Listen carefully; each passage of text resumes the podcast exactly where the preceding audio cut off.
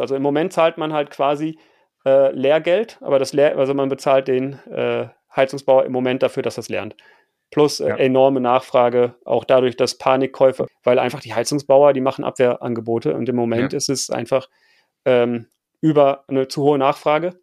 Und ich denke, das wird sich aber auch wieder in der Zeit, also wird sich bald stabilisieren. Vielleicht aus dem Ausland ein paar Zahlen, wo es nicht diese Panikkäufe gab. Großbritannien kriegt man zwischen 8.000 und 15.000 Euro, äh 15.000 Pfund, aber das sind ja. Eine Installation an einem Einfamilienhaus, was Eine fertige eingebaute Wärmepumpe. Ja. Der Immokation Podcast. Lerne Immobilien. Wärmepumpe, alles was du wissen musst. Brauche jetzt hier eine Wärmepumpe? Wie funktioniert sie überhaupt? Das will ich rausfinden und rausbekommen von und mit Alex Burger. Hi Alex. Hi. Also es ist mir eine große Freude, äh, mit dir zu sprechen. Du bist erstmal äh, ein YouTube-Kanalbetreiber. Der YouTube-Kanal heißt Schlau Energiesparen. Den gibt es seit jetzt fast knapp einem Jahr. Und ähm, ja ja, mit äh, sehr, sehr großem Erfolg, großes Interesse, was die Leute daran haben, logischerweise. Du beschäftigst dich viel mit Wärmepumpe, aber auch generell mit Energiesparen, nicht nur für Immobilieninvestoren, ähm, die jetzt vermieten, sondern auch für, für, für Eigenheimbesitzer, logischerweise. Ähm, wir kennen uns schon lange, seit einigen Jahren. Wir haben viel zusammengearbeitet, auch im Rahmen von Immocation, also viele Dinge gemacht, äh, ähm, also von Videos über Performance Marketing. Du hast selber schon eigene äh, Funnels, Businesses und so weiter aufgebaut ähm, und hast dich jetzt seit ja ein anderthalb Jahren voll in das Thema Energie reingestürzt, hast eine Ausbildung zum Energieberater gemacht ähm, und sammelst alles zusammen, was es denn gibt rund um das Thema Energie bezogen auf Immobilien. Kann man so ja, sagen, ne? Genau, Energiesparen. Wie kriegt man das hin, dass wir die energetische Modernisierung hinkriegen? Absolut das Thema der Stunde, unglaublich wichtig, beschäftigt logischerweise viele Immobilieninvestoren und euch in der Immocation Community ja auch. Und ähm, ich weiß, wie der Alex drauf ist, wenn er sich in was reinarbeitet und reinfuchst. Und deshalb glaube ich, kann das hier jetzt äh, sehr, sehr spannend werden. Und wir wollen das so aufbauen. Wir sprechen jetzt ein bisschen technisch. Ähm, was ist eigentlich eine Wärmepumpe? Ich glaube, das sollte jeder jetzt auch mal verstehen, was das ist. Ähm, was gibt's für Varianten? Dann wie, wie, was passiert eigentlich mit einem Gebäude, wenn man eine Wärmepumpe einbaut, je nachdem, was man heute hat, also Gas, Etage, Gas Vertragszentra und so weiter. Ähm, und dann setzen wir zum Schluss gleich mal die Investorenbrille auf, gucken an Heizungsgesetz, was gibt's denn jetzt schon, was glauben, was glaubst du, was kommt? Ähm, und kann man schon irgendwie sagen, wann das denn wirtschaftlich sinnvoll ist, äh, jetzt eben eine Wärmepumpe einzubauen? Genau, deshalb fangen wir an, ganz vorne mit der äh, großen offenen Frage, was ist eine Wärmepumpe, Alex? Also was ist eine Wärmepumpe? Ähm, eine Wärmepumpe besteht aus zwei Komponenten. Das eine ist äh, der Verflüssiger. Da wird quasi ein Kältemittel genommen und das wird unter hohen Druck gesetzt. Dabei gibt das äh, Kältemittel dann die Wärme ab. Das ist sozusagen die Innenseite, die im Haus stattfindet. Und dann gibt es noch die andere Seite, da wird das Ganze wieder verdampft. Äh, und dabei, beim Verdampfen, nimmt das äh, Kältemittel die Wärme auf.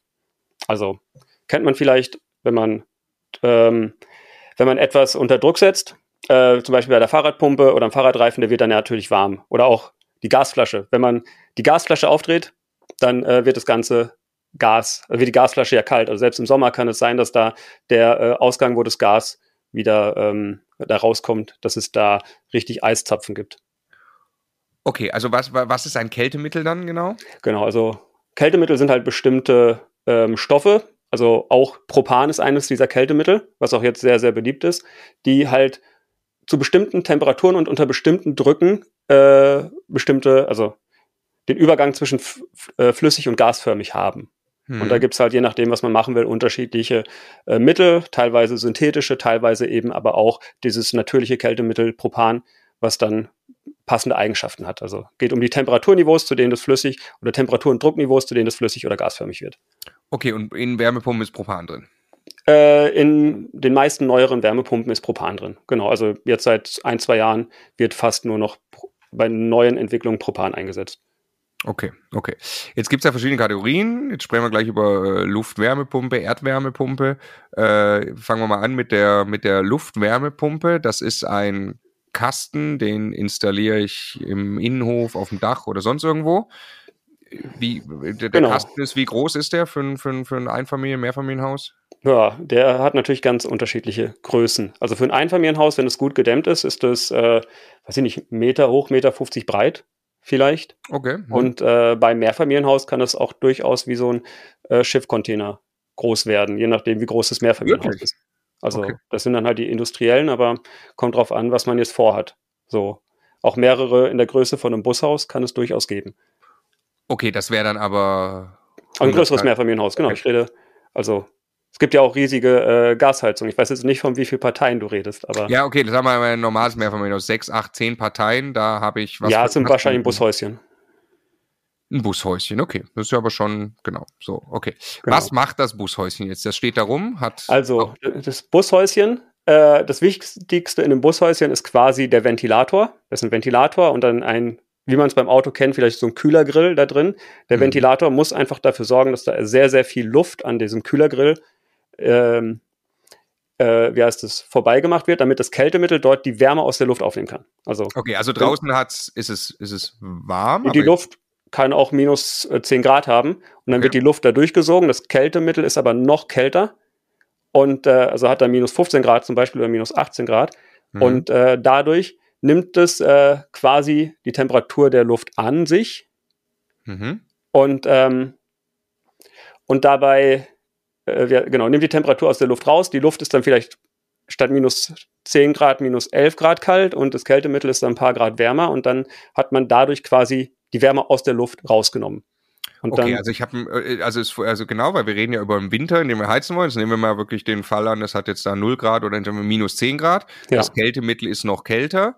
genau. Äh, und das über das entzieht dann noch die Wärme, also in Anführungsstrichen Wärme, minus Genau. 10 Grad kalt ist ja kalt, aber entzieht das noch der Luft weitere Wärme. Die Luft wird noch kälter. Also wenn ich neben der Ja. Wärmepumpe stehe, kriege ich noch kältere Luft ab.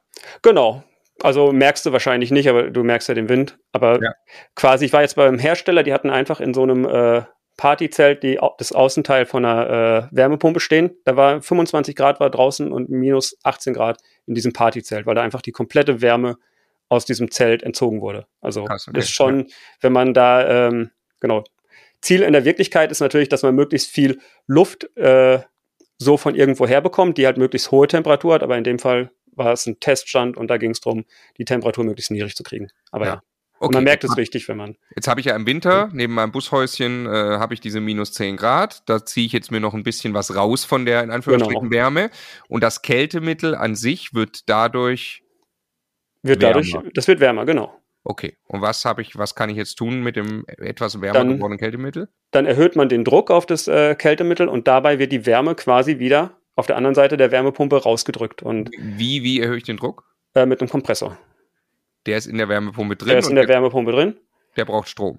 Der verbraucht Strom, genau. Also du hast zwei Komponenten, die quasi den Strom verbrauchen. Das ist einmal äh, die, äh, der Kompressor, der den Druck erhöht, und dann hast du Mhm. den Ventilator, der durchaus auch äh, Strom zieht, wenn er, weiß ich nicht, mit tausenden Umdrehungen da, also wir reden von vielen, vielen Kubikmetern Luft, die dadurch gepumpt werden müssen. Okay, also der, der, der, das Kältemittel ist da drin, ist jetzt ein bisschen wärmer geworden. Ja, Der oder deutlich wärmer, genau. Oder deutlich wärmer. Das ist natürlich schön, wenn es deutlich wärmer werden kann. Der Genau. Kompressor drückt dann Achso, ja genau, der ist erstmal ein bisschen wärmer, dann kommt der Kompressor und dann wird es deutlich wärmer durch das äh, Drücken. Durch das Drücken wird es deutlich wärmer und da passiert der Effizienzgewinn, oder wie? Und nee, und dadurch wird die, kann man die Wärme, also kann man quasi die, weiß ich nicht, das Kältemittel ist dann auf, sagen wir mal, äh, noch minus 13 Grad und dann drückst du das zusammen und dann kriegst du das hoch auf 60 Grad oder so und dann durch das Zusammendrücken kriegst du Okay. sozusagen quasi wieder die Temperatur aus dem Kältemittel rausgepresst.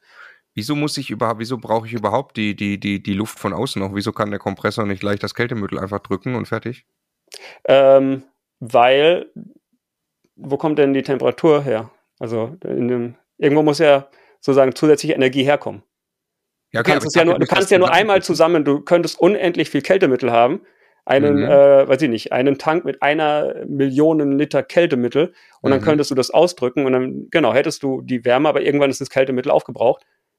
Also musst du immer wieder die Wärme hinzufügen irgendwoher. Okay, okay, okay, okay, okay. Also theoretisch könntest du es machen, aber dann musst du ja irgendwoher das Kältemittel bekommen. Du willst ja einen Kreislauf haben. Okay, okay. Das heißt, ich brauche aber also sinngemäß ja viel, viel mehr Luft von außen, also viel mehr äh, Genau. Wärmeenergie von außen und die drücke ich dann zusammen in dem Kältemittel, dort kommt sie raus und die, die, das ist dann Genau. Und das ist dann die Energie, die du im Haus hast. Also deshalb auch Pumpe, weil du pumpst über diese Mechanik die Wärme von außen nach innen. Durch das, Ja. äh, genau, Ja. wird zusammengedrückt und dabei wird es äh, quasi auf ein Okay, aber das zusammengedrückte Kältemittel ist ja, Ja. nicht das, was durch die Leitungen im Haus nachher läuft. Kommt auf die Technik an. Wenn Okay. du, da kommen wir, äh, sorry, da kommen wir gleich nochmal drauf. Also wenn du eine Luft-Luft-Wärmepumpe hast, dann ist es das, was durch die Leitungen äh, im Haus läuft. Und Okay. äh, wenn du aber eine Luft-Wasser-Wärmepumpe hast, dann hast du da nochmal einen Wärmetauscher und übergibst die Temperatur auf Wasser. Okay, okay. Also Luft, Luft. Das, das, da, da ist es, da, da ist das Kältemittel in den Heizungsrohren. Das sind dann, kann man theoretisch als Heizungsrohre bezeichnen, ja. Sind dann Kältemittelleitungen, aber ja, sind Okay, Kältemittelleitung heißt aber, es sind andere Leitungen. Die ich ja, muss neu Kupferrohr, einbauen. dünne Kupferrohre und nicht so dicke, äh, dicke Heizungsrohre. Aber ja, das sind quasi Rohre. Okay, jetzt ko- kommen wir gleich schon zu, das interessiert mich jetzt natürlich, aber äh, jetzt habe ich eine Gaszentralheizung bisher drin. Ja, Da habe ich meine Heizungsrohre durchs Haus verlegt. genau. Jetzt baue ich da eine Luft-Wärmepumpe Ja, an. Muss ich Luft-Wasser? noch eine genau. Luft, Mit, Luft, Wasser? ja. Da würde ich Luft-Wasser anbauen. Da in den meisten Fällen würdest du Luftwasser einbauen, ja. Gerade Zentralheizung, gerade Mehrfamilienhaus, ist das eigentlich der Weg, den man gehen sollte. weil ich dann die bestehenden Leitungen weiter nutzen kann. Weil du dann die bestehenden Leitungen nutzen kannst und ansonsten bist du halt, äh, muss ja alle Leitungen neu ziehen und das ist ja unfassbar teuer. Okay, wenn ich aber jetzt zum Beispiel Nachtspeicheröfen hätte, da gibt's ja, also das Ja. sind dann Stromleitungshaus, die kann ich eh nicht verwenden für eine Wärmepumpe. Das heißt, da Mhm. würde ich dann, ähm, da kann ich dann Kältemittel durchs Haus schicken. Da in den meisten Fällen kannst du, oder kommt immer darauf an, wie das Haus gebaut ist, wie kompakt und so weiter, aber ja, du kannst dort einfach ähm, diese Luft-Luft-Wärmepumpen anschließen. Äh, anderes Wort, das dann halt viele Leute viel, viel besser verstehen, ist auch Split-Klimaanlage. Du hast Mhm. halt quasi äh, drinnen so ein, weiß ich nicht, Ventilator, der da quasi an der Wand irgendwo hängt und dann die warme Luft rauspustet. Und draußen hast du quasi auch eine Wärmepumpe, die dann dafür sorgt. Und die sind in dem Fall Luft-Luft-Wärmepumpen sind über das Kältemittel mit den Inneneinheiten verbunden. Okay, das heißt, äh, technisch wäre eigentlich Luft-Luft wünschenswerter, aber man macht, also man hätte am liebsten das Kältemittel durchs Haus. Ganz viele, jetzt kommen ganz viele Punkte. Ähm, die Leitungslänge ist natürlich beschränkt. Du kannst auch nicht unendlich viel von diesem Kältemittel durchs Haus packen Mhm. in einer Leitung. Also schon alleine durch die Längen hast du ein Problem. Äh, und dann entsprechend müsstest du wahrscheinlich mehrere Außeneinheiten anbringen, statt einer großen Außeneinheit am Dach. Also das ist wieder so im Detail, kann es durchaus äh, sinnvoll sein, aber das muss man im Einzelfall beurteilen und muss gucken, an wie viele Räume musst du dran, wie lang sind die Leitungen von diesem Raum aus, wie gut kannst du die Leitung verlegen, weil das quasi ein neues System ist. Aber da, wo du jetzt im Moment äh, Nachtspeicheröfen hast, kann es in vielen Fällen der bessere Weg sein, weil die Alternative ist ja, du musst einmal die Wärmepumpe bauen und noch Stränge verlegen. Und wenn Ja. du eh schon Stränge verlegst, ist es äh, oft einfacher, ähm, die dünneren Stränge zu verlegen. Ja. Okay. Und auch technisch wäre ich, würde ich lieber Luft-Luft machen, weil dann muss ich nicht, dann kann ich quasi die, die, die Energie einfach in dem Kältemittel transportieren, in dem sie eh schon drin ist, Auf jeden Fall deutlich effizienter, ja. statt die Energie noch zu übertragen ins Wasser, das ich dann durch die Leitungen schicke. Genau, richtig. Aber das macht man, das Übertragen ins Wasser, da braucht man dann, wie hast du es genannt, Wärmetauscher? Wärmetauscher, genau. Genau. Der macht das dann noch und das würde ich, das, aber das ist dann wahrscheinlich bei ganz vielen Gaszentralheizungsgebäuden der Weg, den man geht, oder? Mit einer Luft-Wasser-Wärmepumpe. Ähm, genau, das ist vermutlich die richtige Antwort, wenn man keine Fernwärme kriegt. Das ist natürlich immer noch die Ja. charmantere Lösung. Gut, klar, aber nehmen wir mal an, Ja. genau. Genau, wenn ich jetzt äh, da keine andere Möglichkeit habe, ist das wahrscheinlich die Antwort. Ja. Also wichtiger Hinweis ne, mit Fernwärme, das habe ich auch noch hier gerade stehen, äh, dass, dass, dass das jedem klar ist, das äh, äh, wird ja so vorgesehen, auch werden von der Bundesregierung, ist Fernwärme ist eigentlich der, der das, das absolut gewünschteste, ne, dass man also hinkriegt, dass es irgendwie eine zentrale Wärmeversorgung für ein ganzes Viertel gibt. Dort wird das dann eben sehr effizient gemacht, dann schließt man Fernwärme an. Wenn das aber Genau. nicht geht, wenn man sagt, man braucht jetzt dann eine Wärmepumpe, wir gucken gleich, wann und wie sinnvoll das jetzt wirtschaftlich ist, das jetzt zu tun, ähm, aber dann ist der wahrscheinlichste Weg bei einer Gaszentralheizung, dass ich auf eine Luft-Wasser-Wärmepumpe gehe. Oder, und jetzt würde ich sagen, leiten wir mal über, Hm. eine Erdwärmepumpe. Wann mache Ja. ich das? Oder erstmal, was ist das?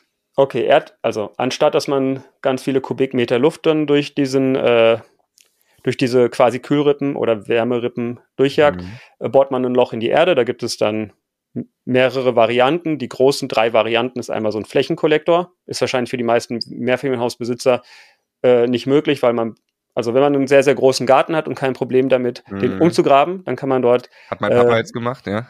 Ja, weiß nicht, ein bis zwei Meter, also anderthalb Meter, zwei Meter tief, dort äh, so Rohre verlegen und kann äh, dadurch eine Flüssigkeit leiten und äh, dann den ganzen Winter über dort die Wärme rausziehen aus dem Boden. Mhm. Unter man muss tief genug gehen, damit der Boden nicht friert, aber genau, dann hat man dort auch immer äh, eine Temperatur, die über 0 Grad ist, was ja schon mal praktisch ist und was auch häufig sehr viel effizienter ist als die Luft, äh, Luft, Luftwärme, äh, Luftwasser-Wärmepumpen. So, genau. Erster Fall, Flächenkollektor. Okay, ja. Genau, ist äh, insgesamt effizienter, weil du einfach, weil die Ausgangstemperatur von, also das Anheben erfordert viel Druck und je mehr, äh, je höher du das Temperaturniveau anheben willst, desto äh, ineffizienter wird die Wärmepumpe. Mhm. Vielleicht das auch nochmal so am Rande erklärt. Ähm, also eine ineffiziente Wärmepumpe hat eine Jahresarbeitszahl, das heißt, aus einem Kilowatt Energie holt man nur drei Kilowattstunden Wärme. Aus einer Kilowattstunde Energie holt man drei Kilowattstunden Wärme raus. Mhm. Und äh, eine sehr effiziente Wärmepumpe schafft dann eher mal so sechs Kilowattstunden. Mhm. Okay. Also schon doppelt so effizient, wenn man das wenn das System richtig optimiert ist. Alles, was schlechter ist, und das geht auch, man kann es auch schlechter haben, aber das wird, äh, also zumindest nach aktuellen Bedingungen, dann auch nicht mehr gefördert. Ja, okay. Also okay. ist dann auch, sollte man darauf achten, dass man es nicht noch schlechter als diesen Wert von 3 hat. Okay. Okay. Zurück zur, zur, zur Erd, ja. also wichtiger Hinweis, ne? Dann zurück genau. zur Erdwärme. Die sind halt, genau, Luft, äh, man sagt so, Daumenzahl, äh, Luftwasser sollte so um die 4 sein und die anderen sind dann halt eher so im Bereich 5 bis 6. Okay, also die Erdwärme Energie. ist vorzuziehen der Luftwasser, wenn sie mm, geht. Wenn es einfach geht. Also da muss man wieder ja. gegen die Investitionskosten rechnen und ja. gucken, wie viel Energieverbrauch man technisch. hat. Also es technisch. ist wirklich, äh, technisch ist es vorzuziehen, aber halt wirtschaftlich äh, aktuell in den meisten Fällen nicht. Ja. Und jetzt nochmal, Erdwärme, du hattest drei gerade gemacht. Genau. Äh, Erster Punkt, äh, man geht in die Fläche, man braucht einen großen Garten. Hm. Zweiter Punkt ist, äh, man geht in die Tiefe. Hm. Also bohrt dann 50 bis 100 Meter tief, muss je nach, äh, also gibt es Berechnungsformate und man hat, gibt irgendwelche Karten, wie viel Energie man da pro Quadratmeter und so weiter rausziehen kann. Und da muss man entsprechend mehrere Bohrungen machen, entsprechend Was passiert viele. denn da in der Tiefe? Da wird einfach äh, wieder Flüssigkeit runtergeleitet und wie, also tief in die Erde runtergeleitet. Dabei nimmt es die Temperatur an, wieder hochgepumpt und darüber. die Temperatur an, die da unten ist, weil es da genau, weil es unten wärmer ist. Weil du konstant unten wärmer ist. Konstant irgendwie 10 Grad oder so, wenn du ein paar Meter tief in die Erde gehst, bist du da auf einem deutlich höheren Temperaturniveau. Okay, das hört sich ja total logisch an. Ich will, will nochmal nachfragen nach der Funktionsweise. Also es hört sich ja erstmal total logisch an. Ich, ich äh, pumpe da ein, ein Kältemittel runter. Ich weiß gar nicht, ob es Wasser ist oder ein Kältemittel. Ich glaube, es ist einfach nur Wasser, was die da durchpumpen. Aber bin mir nicht sicher. Also nagelt mich nicht fest. So tief habe ich mich da das Video oh, okay. zu äh, Erdwärme ist noch nicht gedreht. Okay, okay, aber jetzt nehmen wir mal an, das ist Wasser, was auch immer. Also ich, ja. ich und jetzt wäre ja quasi der die ganz simple Vorstellung, ich pumpe einfach Wasser ganz tief in die Erde und das Wasser ja. gebe ich oben kalt rein und weil es unten warm ist, nimmt es die Temperatur auf und kommt oben wieder warm an. Genau. Aber das reicht dann ja nicht um das Haus. Ja, genau. Und dann wird das halt nochmal mit dem, äh, wie heißt das, mit dem Wärmetauscher an der Stelle auch auf das Kältemittel übertragen und das mhm. Kältemittel wird wieder gedrückt und dann äh, hast du es wieder äh, hast das, es wieder wärmer. Okay, dieses Kältemittel drücken ist einfach nötig, weil da entsteht die Energieeffizienz, oder? Da, dabei äh, erhöhst du die Temperatur. Also nicht Energieeffizienz. Effizienter wäre es natürlich, wenn du die Temperatur einfach übertragen kannst, aber du willst ja eine höhere Temperatur als die Ausgangstemperatur haben. Du willst ja, ja nicht, du willst ja, es ja, ja wärmer als 10 Grad in deiner Wohnung haben. Und ja, ja, ja, klar. Dafür ist das Drücken notwendig. Effizienter wäre es, wenn du einfach äh, deine Wohnung nur auf 8 Grad Nee, äh, logisch, aber wenn ich, okay, kann, also kann ich gar nicht, reicht einfach nicht, also genau, reicht drücken, nicht. Aber nur drücken würde auch nicht reichen. Irgendwo muss die Energie quasi herkommen. Genau, die Energie nimmst du, die, genau, nimmst du irgendwo her. Musst immer irgendwo herholen. Ganz schön cool, dass man Kältemittel erfunden hat, ne? Oder gefunden ja, hat. aber ich meine, das ist ja aus dem Kühlschrank, deshalb heißt es Kältemittel, ja. weil man eigentlich damit Kälte erzeugen konnte. Ja. Und äh, wir, jetzt ist es eigentlich ein Wärmemittel, aber es ist ja, ja. Okay, was gibt es noch für eine Erdwärmepumpe? Äh, genau, das zweite, das zweite war das äh, sozusagen die Tiefenbohrung und dann gibt es das nächste, das ist halt, wenn man Grundwasser hat, äh, dann mhm. muss man nicht so tief bohren, man mhm. gräbt quasi zwei Brunnen, einen Brunnen, um das Grundwasser hochzupumpen und einen Brunnen, um das Grundwasser wieder unter die Erde zu schieben. Mhm. Ähm, genau, jetzt sind wir halt auch bei den Punkten, man kriegt fast nirgendwo eine Genehmigung, um so eine Grundwasserwärmepumpe zu machen. Ähm, die Tiefenbohrung ist auch schon sehr, sehr äh, schwierig zu bekommen, weil die Nachfrage so viel höher ist als das Angebot. Und ich meine, das ist eine, damit jemand so eine Bohrung machen darf, ist eine vier-, fünfjährige Ausbildung. Äh, ja. Also man kann jetzt auch keine neuen Tiefenbohrungsexperten suchen. Also von daher für fast alle scheiden diese Themen aus. Äh, in der Stadt ist es sowieso auch schwierig, dafür eine Genehmigung zu kriegen. Also unterm Strich bleibt für fast alle nur Luft äh, übrig als Wärmeträger. Und da sind wir wieder bei der Fernwärme. Bei der Fernwärme wirst du auch noch tiefere Bohrungen machen dürfen, schätze ich. Die werden einfach noch tiefer in die Erde reingehen, noch höhere Temperaturen dort haben und können dann nochmal viel, viel krassere Wärmepumpen bauen. Das sind dann wirklich Riesenwärmepumpen, die versorgen. Das sind dann Riesenwärmepumpen und du gehst einfach, genau, für Quartiere, du gehst aber dann einfach richtig tief, äh, nimmst richtig Geothermie ordentlich mit aus tiefen, äh, genau, aus tieferen Schichten, baust dir in die Stellen, wo das passt und kannst dadurch nochmal ganz anders arbeiten. Also, Erdwärmepumpe wäre mit einem Faktor 6 oder so das, äh, das Beste technisch, ist aber sehr aufwendig umzusetzen. Deshalb werden wir wahrscheinlich viele Luft-, Wasser-, Wärmepumpen Genau. Luft, also, Luftwärmepumpen, beides genau. möglich, je nachdem, wie die Leitungssituation quasi ist, äh, werden wir eher das sehen, weil das nicht so aufwendig ist in der Installation. Genau, weil du die kannst ja überall anbringen. So, und jetzt geht dieses Thema Vorlauftemperatur, äh, was ja auch ja. in aller Munde ist. Die Wärmepumpe ist äh, in einem normalen äh, Temperaturbereich, wenn sie nicht ganz so viel leisten muss, ist sie sehr effizient und dann aber irgendwann wird sie sehr ineffizient und das hat irgendwas mit Vorlauftemperatur zu tun. Erklär mal. Ähm, genau, also damit ein Heizkörper eine Wohnung warm macht, muss die Temperatur vom Heizkörper ja höher sein als die Temperatur in der Wohnung. Und äh, je mehr Wärme in ein, bestimm in ein Zimmer rein muss, desto höher muss der Temperaturunterschied einfach sein. Hm. Also wir verlieren ja durch unsere Wände, wenn, vor allem wenn die ungedämmt sind, verlieren wir ja relativ viel Wärme und müssen andauernd die Wärme nachlegen. Und das wird dadurch erreicht, dass einfach der Heizkörper wärmer ist als äh, das Zimmer. Und die, mhm. genau. Gibt es aber noch, ähm, oder fangen wir erstmal an mit der Effizienz. Äh, man redet von, ähm, ich glaube, nach oben, jedes Grad, was wir nach oben dazu nehmen, also zwischen 1,5 und 2,5, also entweder nach unten oder nach oben, aber so ein Grad Temperaturunterschied senkt die Effizienz, sagen wir mal, um 2%. Mhm. Das heißt, wenn du äh, statt 40 Grad 50 Grad brauchst, weil du mehr Energie verlierst in dem Raum und die Temperatur nicht so gut übertragen kannst. 40 oder 50 Grad in der äh, in, in dem Heiz, im, genau, im Vorlauf. Durch den Heizkörper. Das ja. Wasser ja. durch das, was durch das, den Heizkörper geht. Wenn du da Vorlauf, statt 40 ja. Grad 50 Grad hast, verlierst du 20 Prozent. Ja ungefähr an Leistung, was ja dann äh, schon eine Menge auf einer Stromrechnung ausmacht. Und wenn du dann noch in noch höhere Temperaturen gehst, also 60, 70 Grad geht theoretisch auch, können Wärmepumpen, aber dann, äh, also das, ähm, wie soll ich sagen, das multipliziert sich ja. Ja.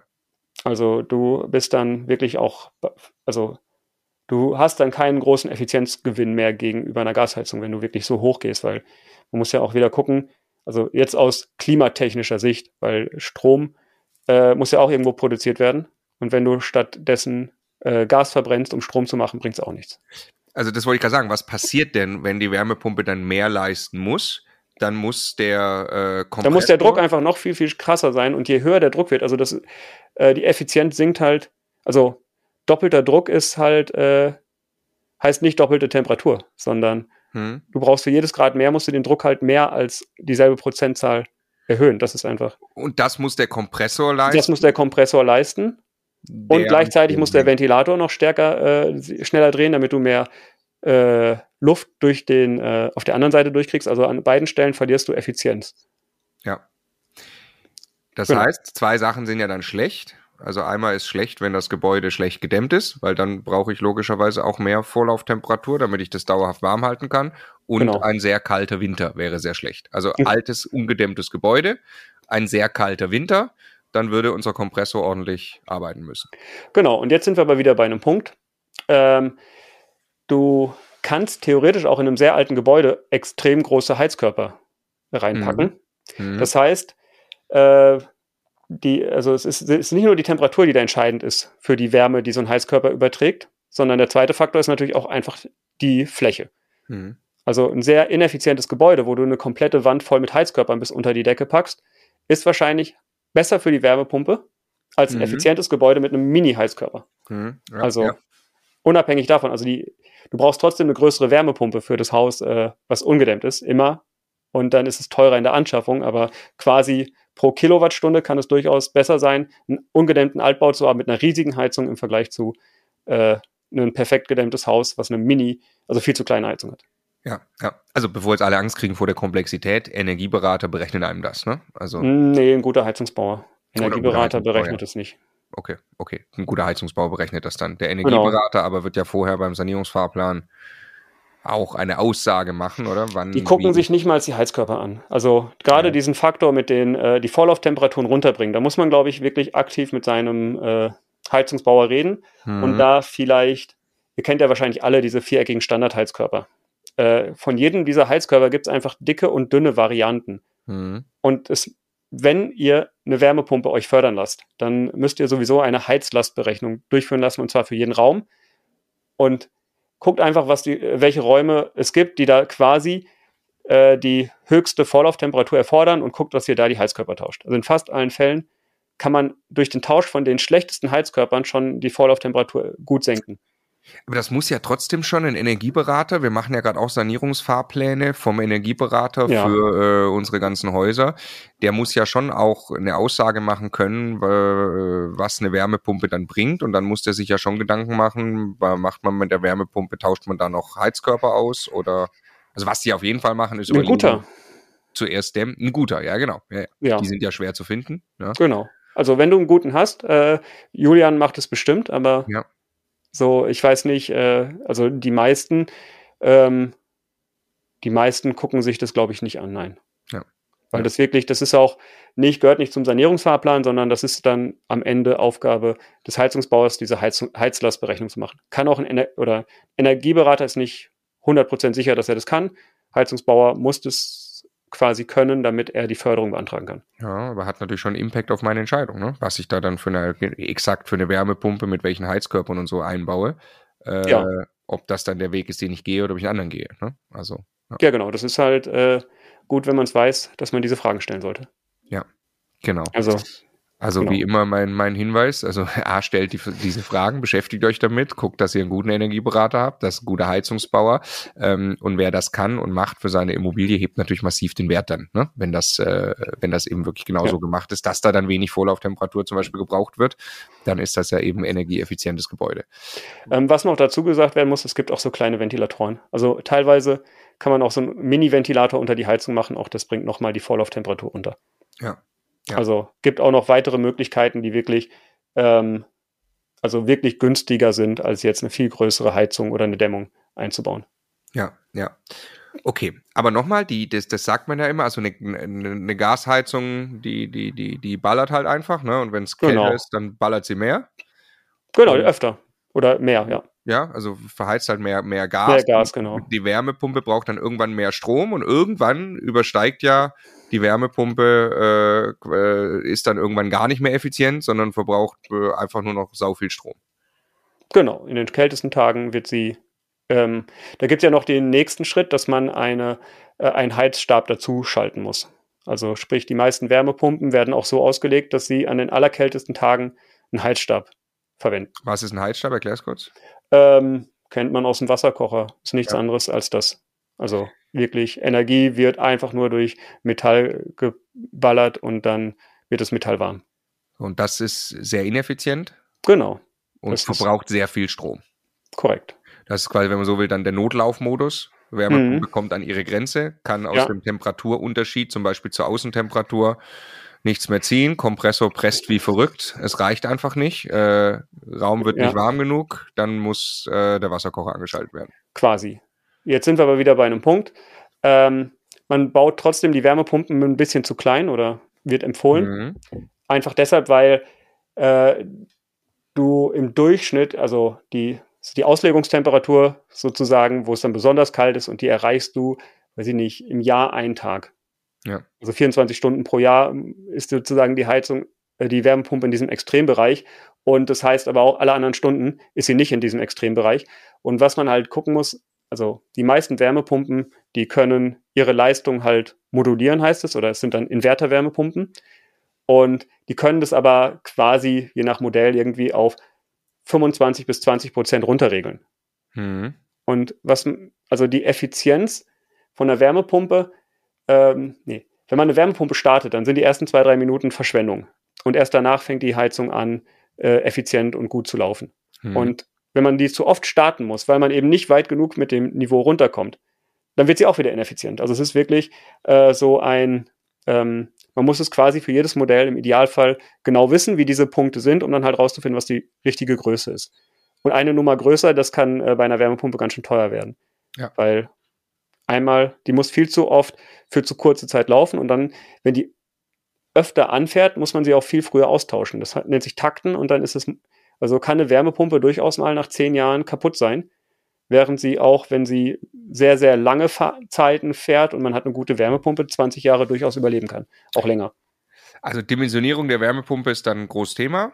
Ähm auch immer den Heizungsbauer. Die wichtigste Frage ist, glaube ich, warum hast du dich genau dafür entschieden? Was kostet denn eine Wärmepumpe jetzt mal für ein Einfamilienhaus? Für ein Einfamilienhaus. Da haben wir ja einmal äh, quasi die Wärmepumpe, die gibt es ab, also das Gerät ist nicht so teuer. Ähm, mhm. Also nicht, je nach, je nach Hersteller 3.000 bis 8.000 Euro mhm. für das Gerät, aber das ist halt nicht das, was man braucht, sondern wir haben halt einmal eine komplette technische Umstellung. Also sprich, davor wurde ja auch der alte Gas, äh, einfach nur der Gasbrenner abgebaut und ein neuer Gasbrenner an dieselbe Stelle gebaut. Mhm. Konnte man quasi, musste man abschrauben und nach einem Tag hatte man wieder eine neue, also vielleicht auch nach ein paar Stunden hatte man eine neue Heizung. Jetzt muss man halt einmal das System komplett umstellen und das wird dann halt teuer. Man muss draußen ein Fundament gießen, wo, der, wo die Außeneinheit hin soll. Man muss Leitungen verlegen ins Haus. Da braucht man eine Kernbohrung. Da muss man da drin im Haus wahrscheinlich einen neuen Pufferspeicher einbauen, weil der alte nicht mehr funktioniert mit Wärmepumpen. Äh, muss neue Leitung verlegen, braucht in fast allen Fällen einen neuen St Stromkasten, also muss ein Elektriker noch herbeiholen und so weiter und so fort. Das heißt, im Moment kommt man da häufig so auf 30.000 Euro mhm. für das Ganze. Für ein Einfamilienhaus. Für ein Einfamilienhaus. Ja. Hat auch gerade damit zu tun, dass A, die meisten Heizungsbauer noch nicht so, also die haben noch nicht 100 Wärmepumpen verbaut und die äh, mhm, mhm, ganzen ähm, Arbeitsschritte laufen halt, also es fluppt noch nicht. Ja. Äh, die Koordination der Gewerke war ja auch, also früher musste ein Heizungsbauer niemals ein Fundament bauen, musste nie, kaum eine ja. Loch, also äh, so eine Bohrung machen und mit dem Elektriker hat er auch nichts zu tun. Also sprich. Wir haben auch bei der Wärmepumpe in Magdeburg äh, lange gesucht, bis wir dann einen Elektriker hatten, der die Wärmepumpe anschließen konnte. Ja. Mit, mit einem neuen Sicherungskasten. Genau, also das, das ist wirklich. Die meisten Elektriker gar nicht. Genau, auch das. Also im Moment zahlt man halt quasi äh, Lehrgeld, aber das Lehr also man bezahlt den äh, Heizungsbauer im Moment dafür, dass er es lernt plus äh, ja. enorme Nachfrage, auch dadurch, dass Panikkäufe, mhm. also ich meine, selbst die Gasheizung, unter 10.000 Euro kriegt man auch keine Gas oder kaum noch eine Gasheizung. Selbst ja. diese kleinen Thermen, den Austausch, weil einfach die Heizungsbauer, die machen Abwehrangebote und im Moment ja. ist es einfach ähm, über eine zu hohe Nachfrage. Und ich denke, das wird sich aber auch wieder in der Zeit, also wird sich bald stabilisieren. Vielleicht aus dem Ausland ein paar Zahlen, wo es nicht diese Panikkäufe gab. Großbritannien kriegt man zwischen 8.000 und 15.000 Euro, äh, 15.000 Pfund, aber das sind ja. Eine Installation an einem Einfamilienhaus, was Eine fertige, eingebaute Wärmepumpe, ja. das sind so da, ist die Range und vermutlich, äh, in Deutschland wird ein bisschen teurer, aber jetzt nicht, äh, jetzt nicht, äh, diese 30.000 ist dann, wird es in, also vermutlich nicht geben mehr, wenn sich das eingegroovt hat. Ja, Okay, das ist ja gut. Also das ist auch, ne, ist, warten kann da echt äh, auch ein gutes Rezept sein, kommen wir gleich noch zu. Aber ähm, in, aus jetzt, jetzt Aber noch ein wichtiger Punkt. Diese 30.000 ist ja nur beim Erst, bei der Erstinstallation. Ja. Ich habe ja schon gesagt, diese Außeneinheiten, die dann kaputt gehen, äh, die kosten halt, äh, weiß ich nicht, drei bis fünf bis acht, keine Ahnung, was die dann in 20 Jahren kosten, aber hm. das wird dann am Ende auch so teuer sein, wie jetzt den Gasbrenner zu tauschen. Das ist ja, jetzt genau. gerade einmal teuer, weil man das System wechselt. Ja. Und ist nicht dann jedes, alle 20 Jahre 30.000 Euro. Das ist, glaube ich, das, was viele denken. Nein, so ist es nicht. Wie teuer das in 20 Jahren wird, Inflation, keine Ahnung. Ja. Will ich keine Zahl sagen. Nee, nee, klar. Nicht Aber so okay. teuer. Jetzt hat ja der, der, der, der Investor, der private Vermieter, ähm, der hat dann wahrscheinlich ein Mehrfamilienhaus, beziehungsweise nimmt an einer äh, WEG-Versammlung teil, in der das Angebot für ein Mehrfamilienhaus diskutiert wird. Wenn ich jetzt äh, statt einem Einfamilienhaus ein zehn Parteien Mehrfamilienhaus nehme, dann mhm. wird die Wärmepumpe ja nicht zehnmal so teuer sein äh, genau. Installation, sondern. Ist ja bei einer Gasheizung auch nicht der Fall. Ja. ja. Genau. Also.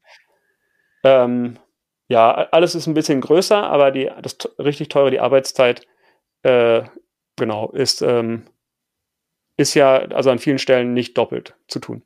Aber ja, ist äh, schwierig zu sagen. Also, was kostet? Also, es ist schon deutlich teurer. Bist du wahrscheinlich so im Moment bei 60 aufwärts. Hm, ja, ja, okay. Genau.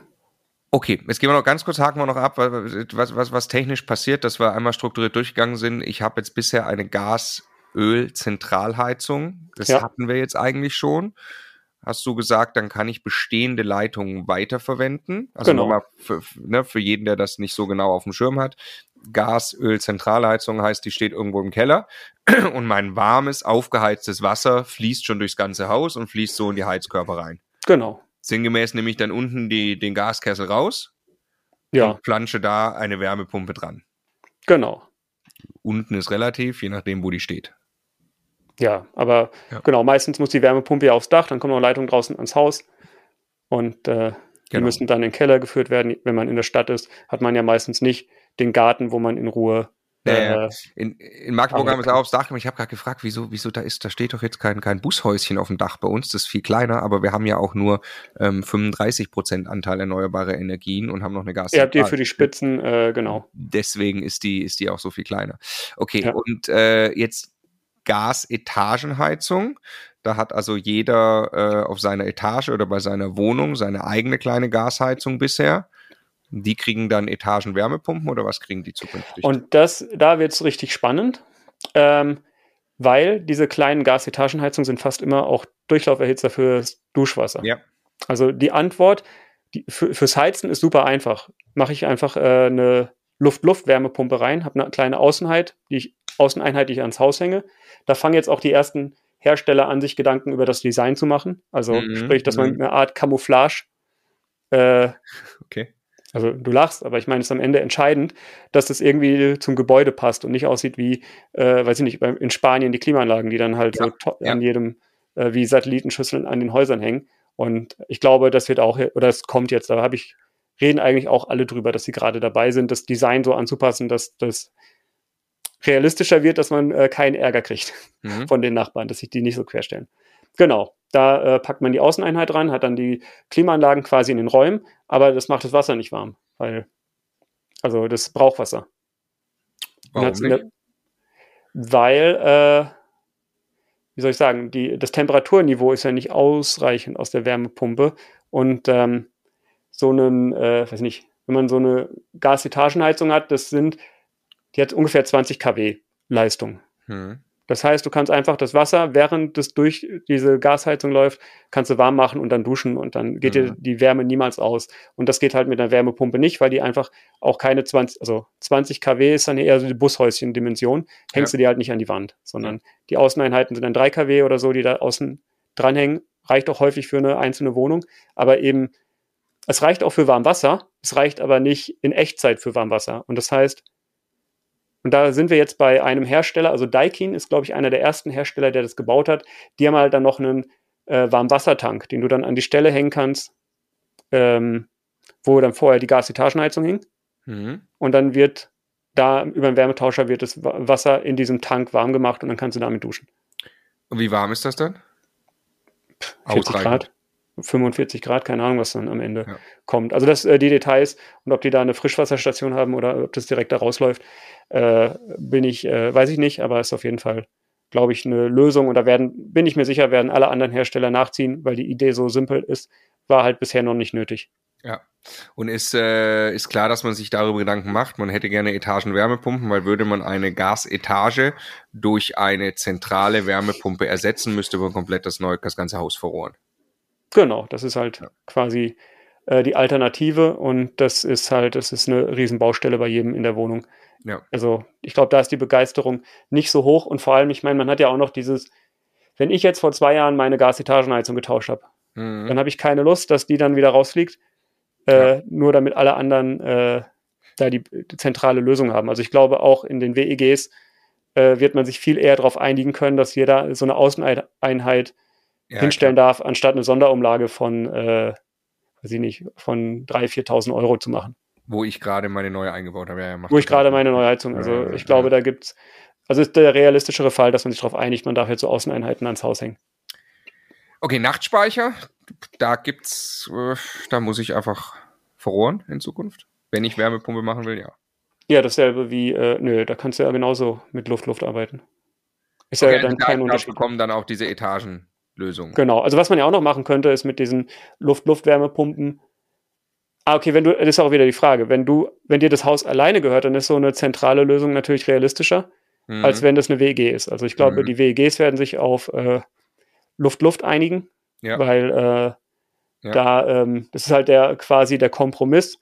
Und ich glaube auch, in vielen Fällen ist, äh, also, dass wir, fangen wir vielleicht woanders an. Das ist halt historisch so gewachsen, dass wir Wasser als Wärmeträger nutzen. Die ja. Luft-Luft-Wärmepumpen, also, weiß nicht, 2000 Kilometer um Deutschland rum hast du überall Gas- und Ölheizung, aber der Rest der Welt heizt sowieso mit Luft-Luft.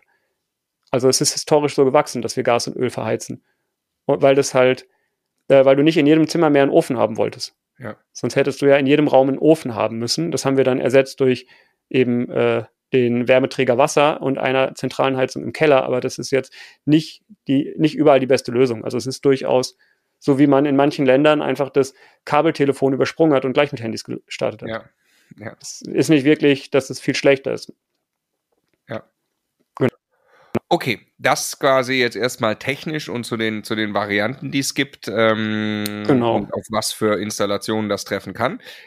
Jetzt setzen wir die Investorenbrille mal auf. Ja, ähm, ja Heizungsgesetz, Habecks Heizungshammer. Äh, was, was denkst du, aktueller Stand, was wird kommen? Also wahrscheinlich nicht so in der Form, wie es da äh, diskutiert wurde. Fassen wir mal ganz kurz zusammen, aus, aus deiner ja. Sicht. Das haben wir ein paar Mal gemacht schon hier im Podcast natürlich, aber ja. glaube ich. Also was die, ich meine, es gab den ersten Entwurf, da hieß es, man darf keinerlei Gasheizung mehr verbauen ab nächsten Jahr. Mhm. Jetzt ist es ja mittlerweile abgemildert. Du darfst jetzt immer noch Gasheizung verbauen, musst aber quasi äh, dich aufklären lassen von irgendjemandem, der dir sagt, das ist eine bescheuerte Idee. Mhm. Und äh, wenn wir auf die Entwicklung der Gaspreise schauen, also was da für Szenarien sind und vor allem auch wenn die CO2-Besteuerung mal durchkickt, dann ist es auch keine gute Idee, jetzt nochmal eine neue Gasheizung zu verbauen.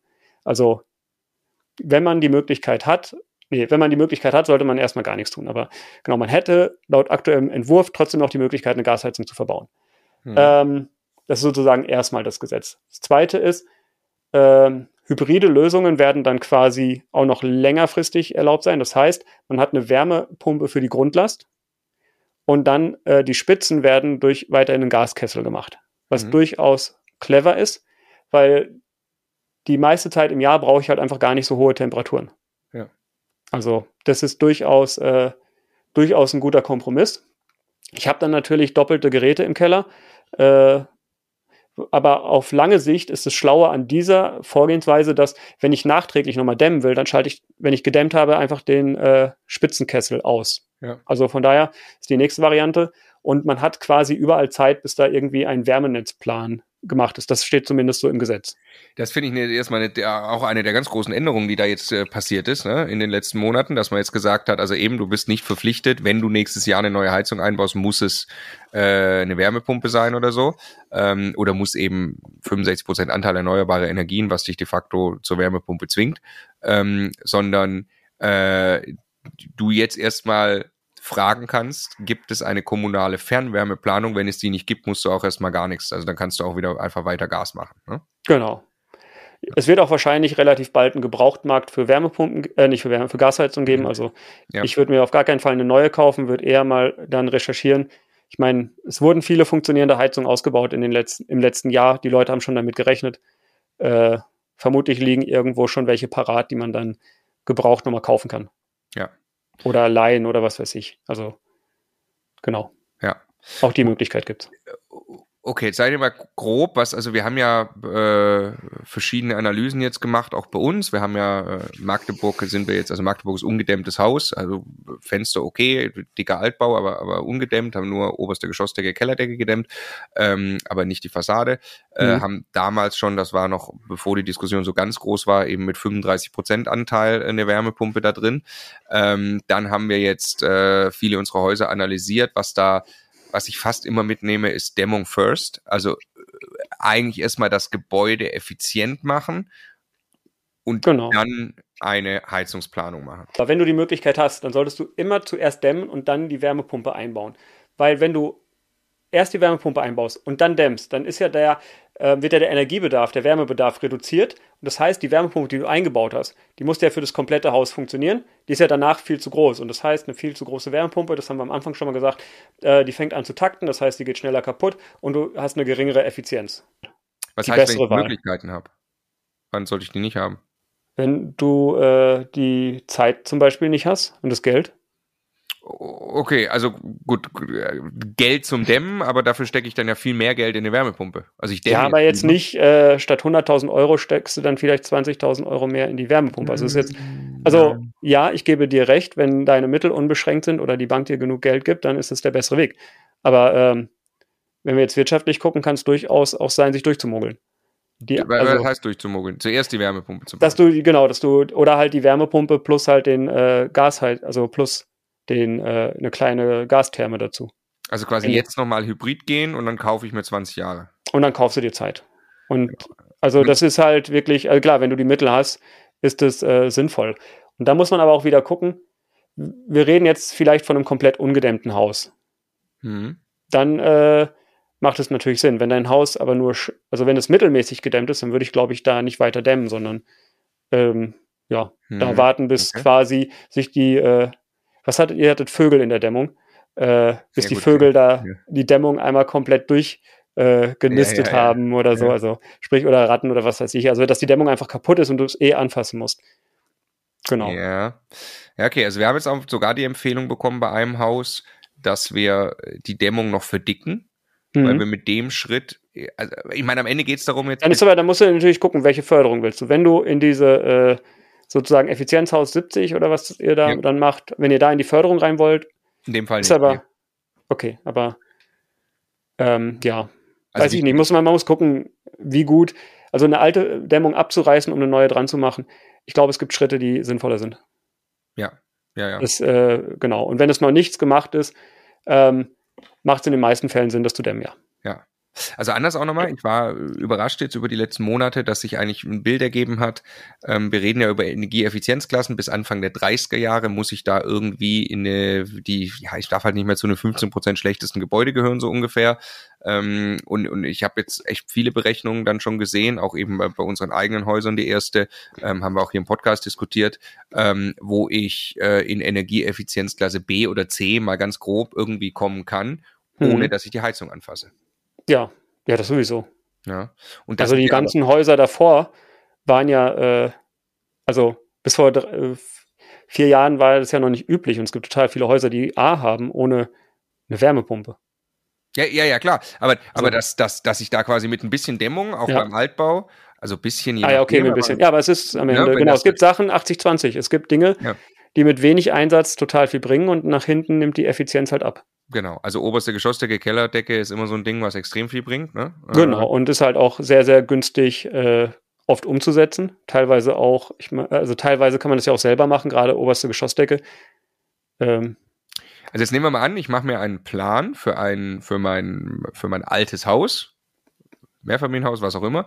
Ja. Ähm, sage, ich dämme da jetzt ein bisschen, hm. komme dann, bin dann Anfang der 30er Jahre auch noch safe bin dann ja. also bis in die 40er Jahre eigentlich safe, weil Anfang der, ich gehöre dann nicht mehr zu den Worst Performing Buildings.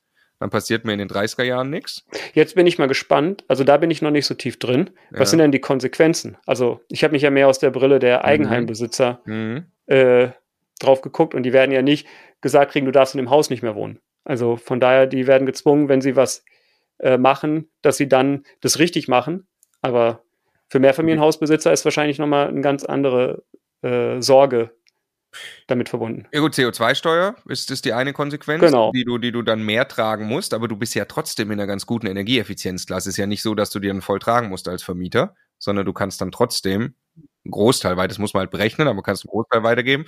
Ähm, aber ich will so ein bisschen raus auf dieses, äh, es war vor ein paar Monaten gefühlt noch die Meinung, äh, Habeck sagt uns jetzt allen, ab nächstes Jahr wenn eure Heizung kaputt geht in euer Mehrfamilienhaus oder eben, wenn du Teil einer WEG bist, wird das ja auch zu deinem Problem, wenn dir nur eine Wohnung da drin gehört als Kapitalanleger, dann müsst ihr quasi eine Wärmepumpe einbauen.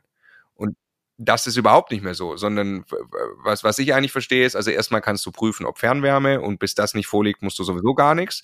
Ähm, und zum Zweiten, das, was dann Anfang der 30er kommt, an von EU-Seiten, äh, die 15% schlechtesten Gebäude darf es nicht mehr geben, inklusive möglicherweise Vermietungsverbot und so, da kommst du auch gut hin, ohne dass du jetzt eine Wärmepumpe einbaust, sondern du musst dein Gebäude sowieso gesamt analysieren und kannst das jetzt mit, mit, mit Dämmmaßnahmen da erstmal hinbringen was passiert, wenn ich jetzt dieses Haus habe? Ich dämme das jetzt, bin in Energieeffizienzklasse B, sagen wir mal, durch die Dämmung, bin eigentlich happy und es liegt eine kommunale Fernwärmeplanung vor, die sagt mir, ich kriege keine Fernwärme und dann geht in drei Jahren meine Gasheizung kaputt. Dann. Dann holst du dir ich. eine Wärmepumpe. Dann muss ich eine Wärmepumpe, ne? Na, du kannst immer noch Hybrid machen, aber dann macht es wahrscheinlich bei B macht es wahrscheinlich schon Sinn mit einer reinen Wärmepumpenlösung zu machen. Also ich glaube, Hybridlösungen sollte man nur dann, wenn man vorhat, äh, mittelfristig nochmal zu dämmen, äh, ja. äh, sollte man mit diesen Lösungen planen. Ja. Das ist, glaube ich, man hat ja deutlich mehr Wartungsaufwand und alles und das macht Sinn, wenn man sozusagen mittelfristig die, äh, den Gaskessel, raus, Gaskessel rausschmeißen will. Dann macht es Sinn. Aber ansonsten holt man sich ja nur zusätzliche Probleme durch zwei Systeme. Okay, aber äh, das heißt, ähm, in das, das GEG, es wird so ausgehen, dass ich, wenn eine kommunale Wärmeplanung vorliegt mhm. und die sagt, du kriegst keine Fernwärme, ja. dann werde ich in den nächsten Jahren gezwungen werden, 65% erneuerbarer Energienanteil zu haben, wenn ich meine Heizung tausche. Dann Vermutlich, muss ich ja. mindestens Hybrid haben oder gar genau. Wärmepumpe. Genau. Ja. Okay, okay. Und solange die aber noch nicht vorliegt, die Wärmeplanung, oder klar, wenn die kommunale Wärmeplanung sagt, du kriegst Fernwärme, ja. dann nehme ich Fernwärme. Dann würde ich Fernwärme nehmen. Das ist ja. Das also, hat der Julian auch gesagt, das ist schon sehr wahrscheinlich, dass ich Zugriff auf Fernwärme kriege. Ne? Das ist nicht so unwahrscheinlich, je nachdem, wo ich bin natürlich, aber. Also ich bin hier, äh, wie heißt das, also hier in dem Haus, in dem ich gerade bin. Mhm. Ähm, da haben wir noch keine Fernwärme. Ich weiß aber, dass quasi 50 Meter weit entfernt äh, schon mhm. Fernwärme ist. Mhm. Das kann man ja in manchen Städten schon sehen. Und äh, genau, unsere Heizung ist wahrscheinlich auch in fünf Jahren fällig und wir werden jetzt mal bei allen Nachbarn äh, mit einem Aushang oder so rausfinden wollen, wem die Häuser gehören und ob man da jetzt äh, das nicht hinkriegt, dass wir äh, gemeinsam sagen, wir sind so und so viele Parteien, wir wollen jetzt alle Fernwärme, dass wir uns da mhm. auch den Ausbau teilen. Also erstmal mhm. das Gegenrechnen, weil Fernwärme ist schon günstiger, als jetzt auf Wärmepumpe umzustellen. Plus äh, ich gehe mal davon aus, dass man da nicht, gerade wenn man bei den großen Anbietern ist. Also kleine Anbieter können einen über den Tisch ziehen. Mhm. Aber wenn man einen großen Anbieter hat von Fernwärme, also hier Stadtwerke, äh, Stadtwerke oder wie auch immer die heißen, äh, dann wird man da auch nicht über den Tisch gezogen. Ja. Und keine Wartungskosten über nichts nachdenken müssen, ist schon auch gut. Ja. Ja, ja, ja, voll. Das und keine, massiv keine Rücklagen, nichts. Ja. So, das, äh, so ein Wärmetauscher, also das Einzige, was du hast, ist, du bist dann angeschlossen, hast so einen Wärmetauscher am Wärmemengenzähler das ist technisch so trivial. Ja, ja. Und die müssen sich zentral, zentral drum kümmern. Die müssen sich drum kümmern, dass das alles haben. kommt. Und in 20 Jahren musst du nicht wieder überlegen, was du da machst. Also, genau. Ja. Ja, ja, ich. genau. Wird aber schon viele, es werden viele Gebäude erschlossen werden. Ich weiß jetzt gerade die Zahl nicht mehr, ich habe den Julian auch gefragt, aber das war schon eine sehr große Zahl, dass man schon auf Fernwärme hoffen kann und darf. Und ja. deshalb äh, jetzt einfach hinzugehen und zu sagen, äh, nächstes Jahr Heizung ist kaputt, ich mache ganz schnell Wärmepumpe rein mit einem sehr großen Aufwand möglicherweise. Äh, kann ich würde auf den Gebrauchmarkt gucken. Ich würde dann eine Gasheizung auf dem Gebrauchmarkt kaufen quasi. Also gucken, ob es da schon was gibt. Um mich gucken, ob man da, ja. um sich da, genau. Ich meine, danach kann man sie wieder verkaufen, das weiß man ja. Ja. Auch die, also der Gebrauchtmarkt, dann hat, bezahlt man halt den Wertverlust für ein paar Jahre und danach hat man vielleicht eine Lösung.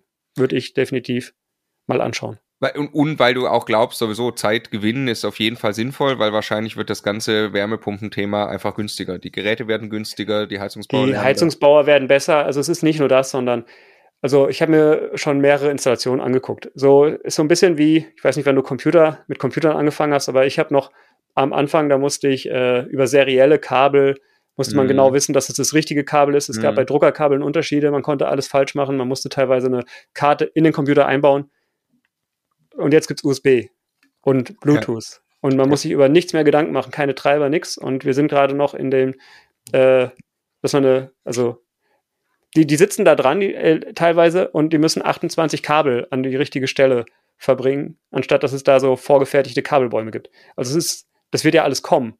Die merken ja jetzt erst, wie ineffizient das ist. Ja. Und sind gerade dabei, die Technologie auch zu vereinfachen. Also so viele Produktivitätsgewinne. Also es gibt einen Hersteller, der äh, also ist, oder es gibt ein paar kleine österreichische Hersteller, die haben Wärmepumpen, die sind fast so effizient wie äh, die, also Luftwärmepumpen, die sind fast so effizient wie Erdwärmepumpen. Hm. Die haben einfach die Technik sehr, sehr weit, also sind einfach sehr, sehr gute Ingenieure. Und natürlich gucken alle anderen, was sie machen. Und es, man kriegt jetzt schon mit, dass bestimmte Sachen schon gerade von allen kopiert werden. Also die Wärmepumpen, dass da nochmal ein deutlicher Sprung, dass sie 20 Prozent, 30 Prozent effizienter werden in den nächsten 20 Jahren im Durchschnitt. Nee, nicht 20, in den nächsten drei bis vier Jahren im Durchschnitt, halte ich jetzt nicht für ausgeschlossen. Ja.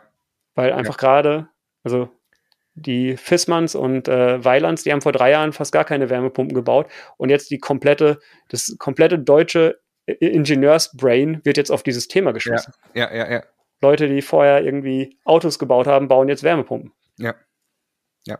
Ja, da glaube ich auch fest dran. Also da passiert gerade richtig werden. was. Es ist so, also es geht wirklich, die Innovationszyklen sind schnell, deshalb Zeit ist gerade, also rauszögern wäre mein Tipp an alle. Ja, ja. Also ja, macht auch total Sinn. Wir, ich glaube unbedingt, dass es aus Immobilieninvestoren, privater Vermietersicht, egal ob man jetzt eine kleine Wohnung hat, da muss man das mit der Hausverwaltung der WEG besprechen oder ob man eben wirklich für ein Mehrfamilienhaus verantwortlich ist, absolut wichtig und richtig ist, sich jetzt der Sache anzunehmen das heißt aber nicht jetzt eine Wärmepumpe einzubauen, sondern das heißt jetzt zu verstehen, was beim konkreten Gebäude vielleicht wirklich mit dem Energieberater erstmal einen Energieberater suchen, einen guten Energieberater finden, Sanierungsfahrplan machen und wirklich einen Plan machen über 10, 20 Jahre. Wir haben das ja, fangen das ja gerade an, sind da drin.